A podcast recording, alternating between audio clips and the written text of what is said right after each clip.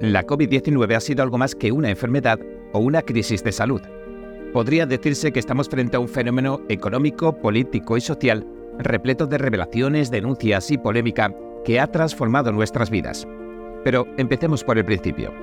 En Estados Unidos han dimitido la mayoría de las personalidades de la salud que participaron en la respuesta a la pandemia, y al resto los han sustituido. Este año la publicación de estudios más que autorizados ha dejado muy clara tanto la eficacia como los peligros de las mascarillas y las vacunas. Por eso hoy les proponemos un viaje en el que recorreremos los 10 acontecimientos más relevantes de la COVID-19 de este año que termina. Revelaremos muchas cosas que no se han contado y que todavía se desconocen. Pero antes de entrar en materia, unas palabras sobre el patrocinador de nuestro programa de hoy. La VPN Private Internet Access Debe saber que al conectarse a las redes Wi-Fi públicas de cafeterías, centros comerciales o incluso coworking, por ejemplo, está transmitiendo muchos datos confidenciales sin ninguna privacidad. Una red privada virtual o VPN, como la que ofrece Private Internet Access, oculta sus datos.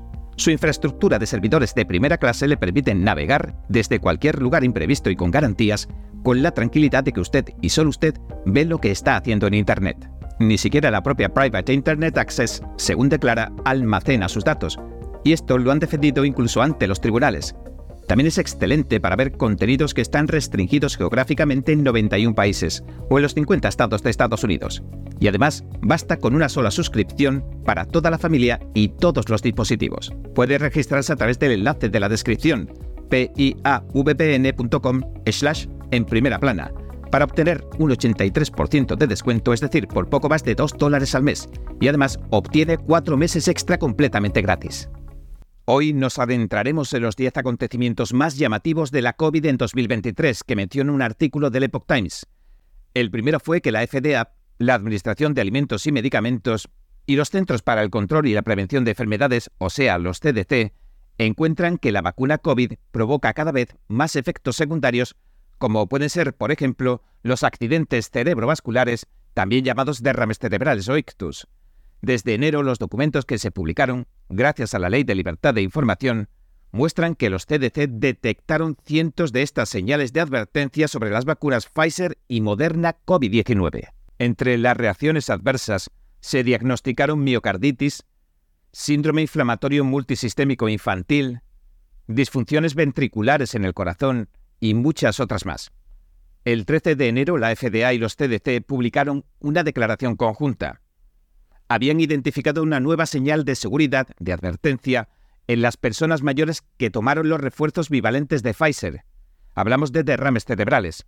Los investigadores de Kaiser Permanente también informaron en octubre que las personas que tomaron los refuerzos de la COVID, si después se inoculaban la vacuna contra la gripe, aumentaba el peligro de sufrir un ictus. Días más tarde, los investigadores de la FDA publicaron un hallazgo en preimpresión. Las personas mayores con un refuerzo de Pfizer sufrían una tasa más alta de parálisis de Bell, un tipo de parálisis facial.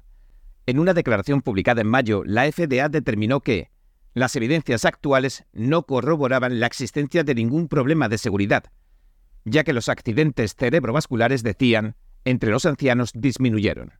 También añadieron en aquel entonces que las agencias continuarían evaluando más datos a medida que estuvieran disponibles.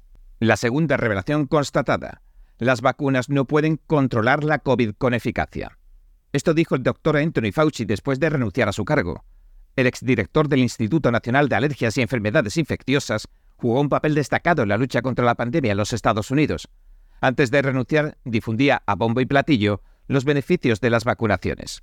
Incluso aparecía con regularidad en programas de televisión motivando a la gente para que se vacunase. En un programa de MSNBC durante la ola Delta dijo esto.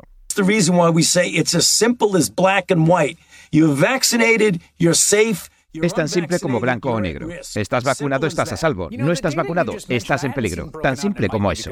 Antes de la ola Delta en los Estados Unidos en Face the Nation de la CBS, el doctor Fauci comparó a las personas vacunadas a callejones sin salida para el virus.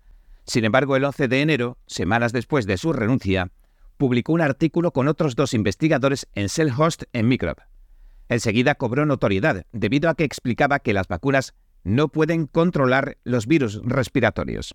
Los autores escribieron en la introducción lo siguiente. El SARS-CoV-2 los coronavirus endémicos, el VRS y muchos otros virus del resfriado común, ni las vacunas autorizadas ni las experimentales los han podido controlar de manera eficaz hasta la fecha. Luego abordaron algunos principios inmunológicos básicos. Aseguran que las vacunas actuales inducen inmunidad en el cuerpo pero no en las vías respiratorias. Sin embargo, los virus respiratorios actuales infectan principalmente las vías respiratorias. Escribieron lo siguiente.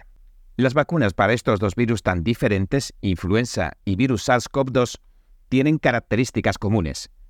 Provocan una protección incompleta y de corta duración contra las variantes de virus en evolución que escapan a la inmunidad de la población. Algunos de los llamados verificadores, de hecho, sostienen que el estudio no contradice la postura del Dr. Fauci durante la pandemia, mientras que otros lo interpretan como la confesión de sus pecados. La tercera de las revelaciones apunta a las pruebas de máxima fiabilidad en medicina. Los test de diagnósticos de referencia en medicina no hallaron prueba alguna de que las mascarillas cumplan alguna función protectora. La biblioteca Cochrane, que se considera a todos los niveles el referente en materia de revisiones sistemáticas, afirmó el 30 de enero que existen dudas sobre la efectividad de las mascarillas faciales. Los autores del estudio escribieron lo siguiente.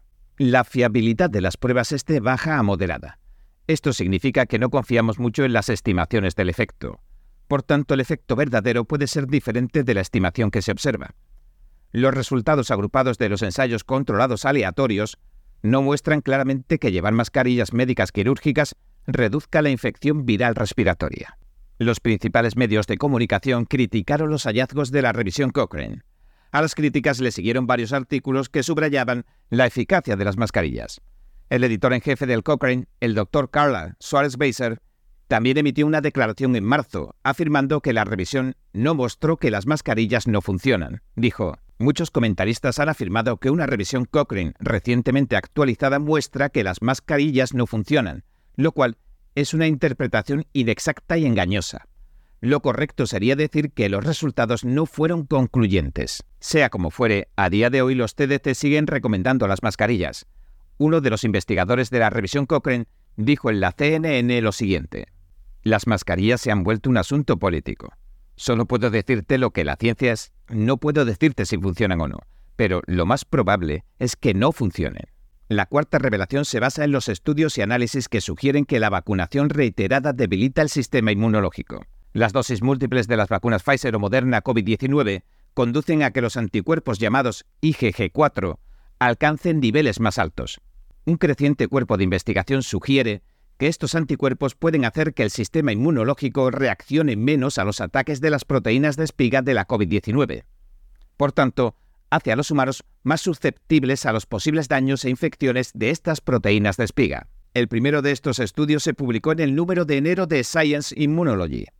Los autores descubrieron que una tercera dosis de la vacuna de ARN mensajero estaba relacionada con un aumento de los subtipos IgG4 en ratones.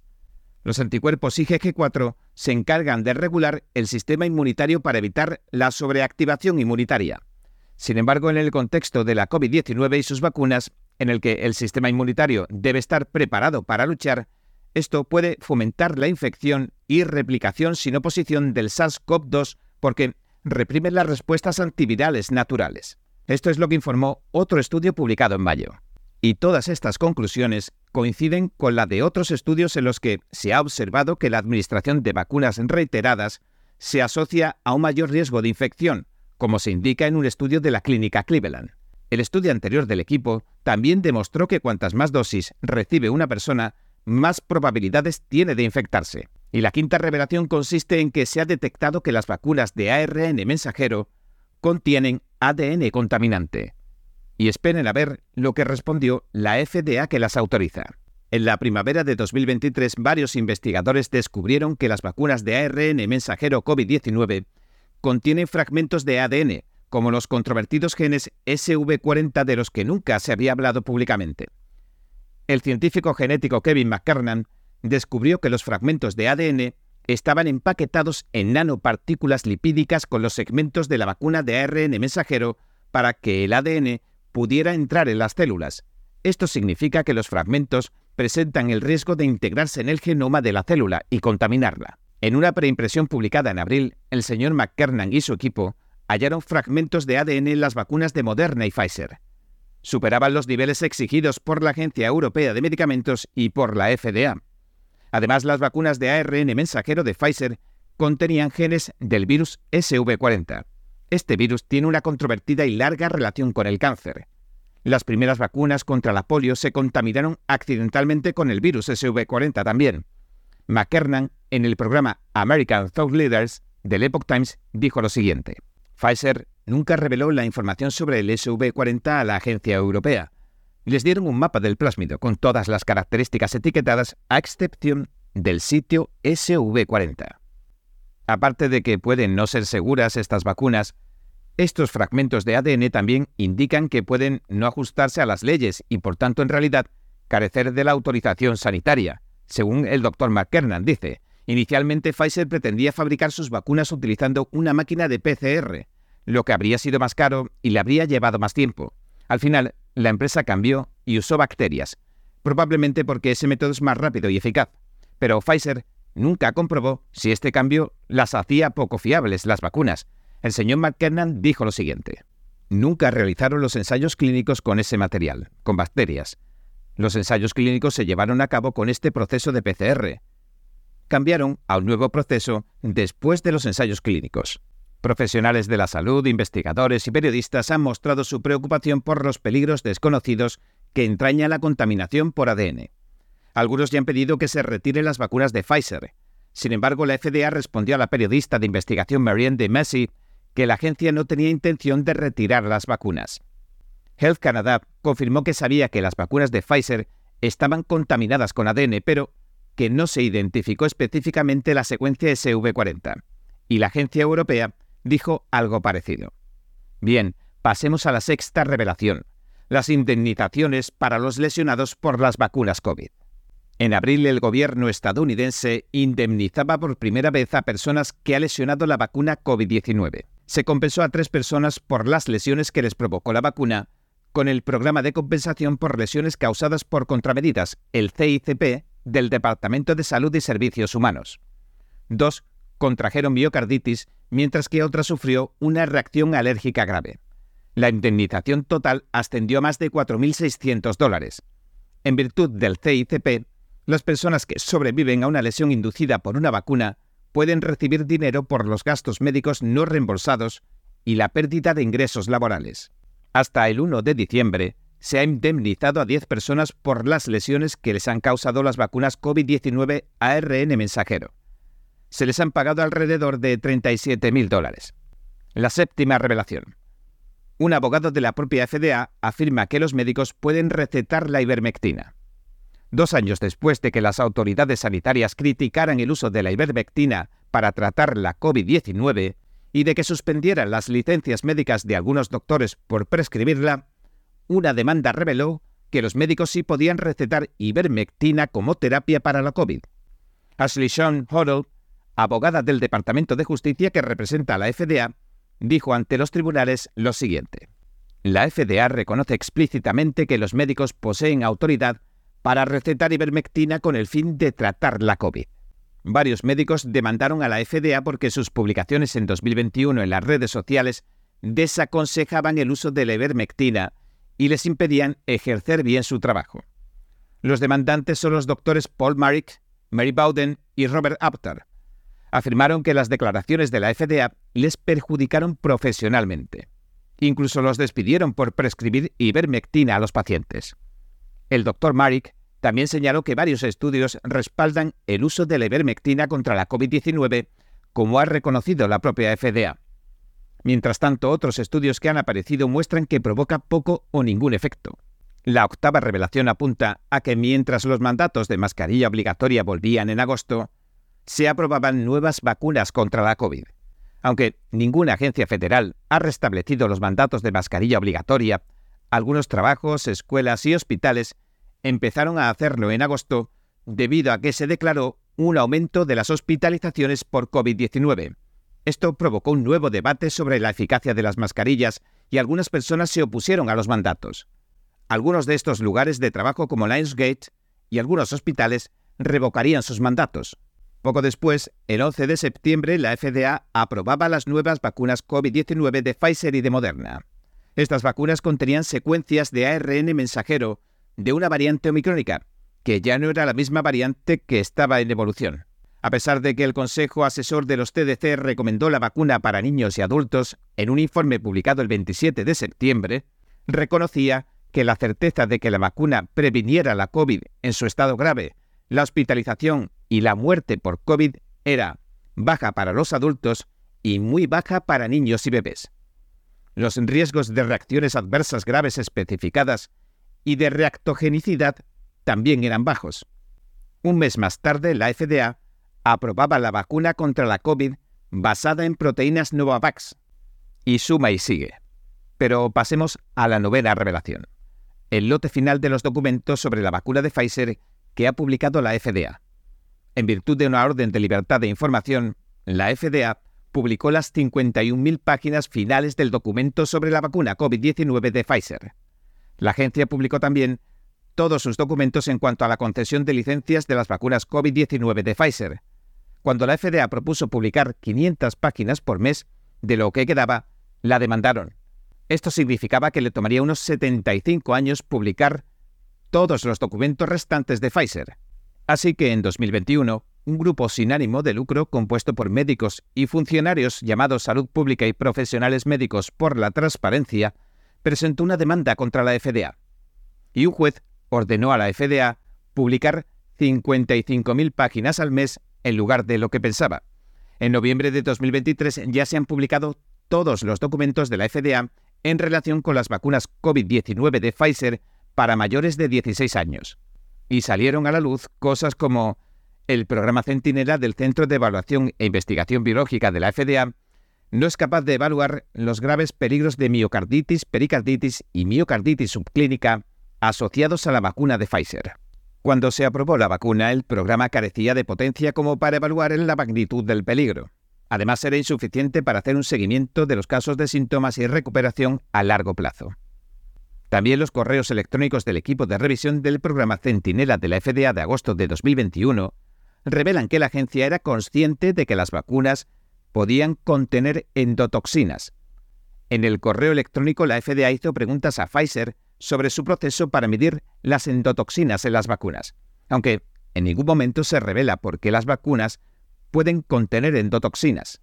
Sin embargo, la bacteria E. coli que Pfizer utilizó para fabricar ADN para sus vacunas de ARN mensajero produce endotoxinas, por lo que esta es una posible explicación. Además, las vacunas COVID de Pfizer podrían tener varios problemas de fabricación.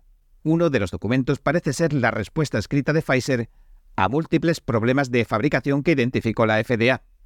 Marcaron varios lotes de vacunas COVID-19 por desviarse de las normas de calidad del producto. Sin embargo, los lotes acabarían poniéndose a disposición del público a la venta tras cambiarle los números. El memorando de la FDA sobre farmacovigilancia señalaba que existen informes Baers de efectos secundarios de muertes debidas a COVID-19 en pacientes que, según los informes, estaban totalmente vacunados. Se espera que pueda haber algunos casos de fallo de la vacunación, especialmente en sujetos de edad avanzada o inmunodeprimidos. La FDA añadió que este sistema BAERS no puede utilizarse para concluir si la vacuna es efectiva. Además, el memorándum de la FDA sobre la solicitud de licencia de Pfizer contiene comentarios cuestionables. Los revisores clínicos de la FDA afirmaban que los datos de Pfizer superan las expectativas de la FDA. También mencionó que los eventos cardíacos reportados durante el ensayo eran poco probable que estén relacionados con la vacunación, a pesar de que los eventos cardíacos y o los fallos cardíacos fueron casi el doble de los casos que en el grupo que se usaron los placebos, 10 frente a 6. La décima y última revelación apunta a que las vacunas no forman ARN mensajero, sino ARN modificado y proteínas aberrantes.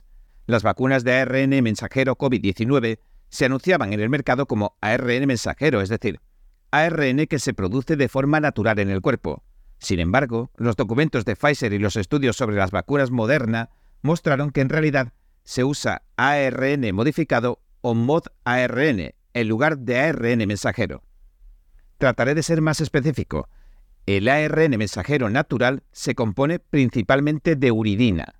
pero el mod ARN de las vacunas ha cambiado la mayor parte de esa uridina por pseudouridina para que las vacunas sean más duras y resistentes a la respuesta inmunitaria. Un artículo del columnista invitado del Epoch Times y científico molecular Klaus Stiger ofrece una explicación detallada. Las secuencias también se han modificado para inducir una lectura más rápida del ARN mensajero, lo que puede afectar a la proteína final que se produce. Investigaciones anteriores descubrieron que una velocidad de lectura alterada afectaría la forma en que se pliega la proteína final, lo que podría conducir a la formación de nuevas proteínas aberrantes. Y así lo ha confirmado un reciente estudio de Cambridge que ha descubierto que alrededor del 8% de las vacunas de ARN mensajero de Pfizer se leen mal y por eso generan proteínas aberrantes. Los investigadores determinaron que el cambio de pseudouridina en las secuencias de ARN mensajero hace que la vacuna sea especialmente propensa a errores. Esta formación única de proteínas aberrantes puede provocar respuestas inmunitarias no deseadas entre los vacunados con Pfizer. Los autores del estudio solo probaron los efectos de las proteínas en los vacunados con Pfizer, aunque cabe señalar que Moderna también utilizó pseudouridina en sus secuencias de ARN mensajero. Si ha llegado hasta este punto, quizás se pregunte, ¿por qué nadie me habla de esto? ¿Por qué los medios callan? ¿Por qué las autoridades ocultan la verdad? Bien, lo que puede hacer es suscribirse para mantenerse informado y a salvo. Espero que compartan también sus comentarios y sus pensamientos debajo. Los voy a leer todos. Bueno, y este ha sido nuestro episodio de hoy. Gracias por sintonizarnos. Si les gusta nuestro programa, por favor, no olvide darle a me gusta suscribirse y compartir este vídeo con sus amigos y su familia, porque todo el mundo merece conocer los hechos. Una vez más, gracias por ver en primera plana. Nos vemos mañana.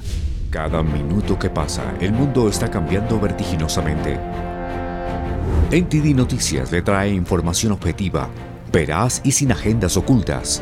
Infórmese de los acontecimientos que impactan a Estados Unidos, Latinoamérica y el mundo con los mejores análisis de expertos e informes especiales.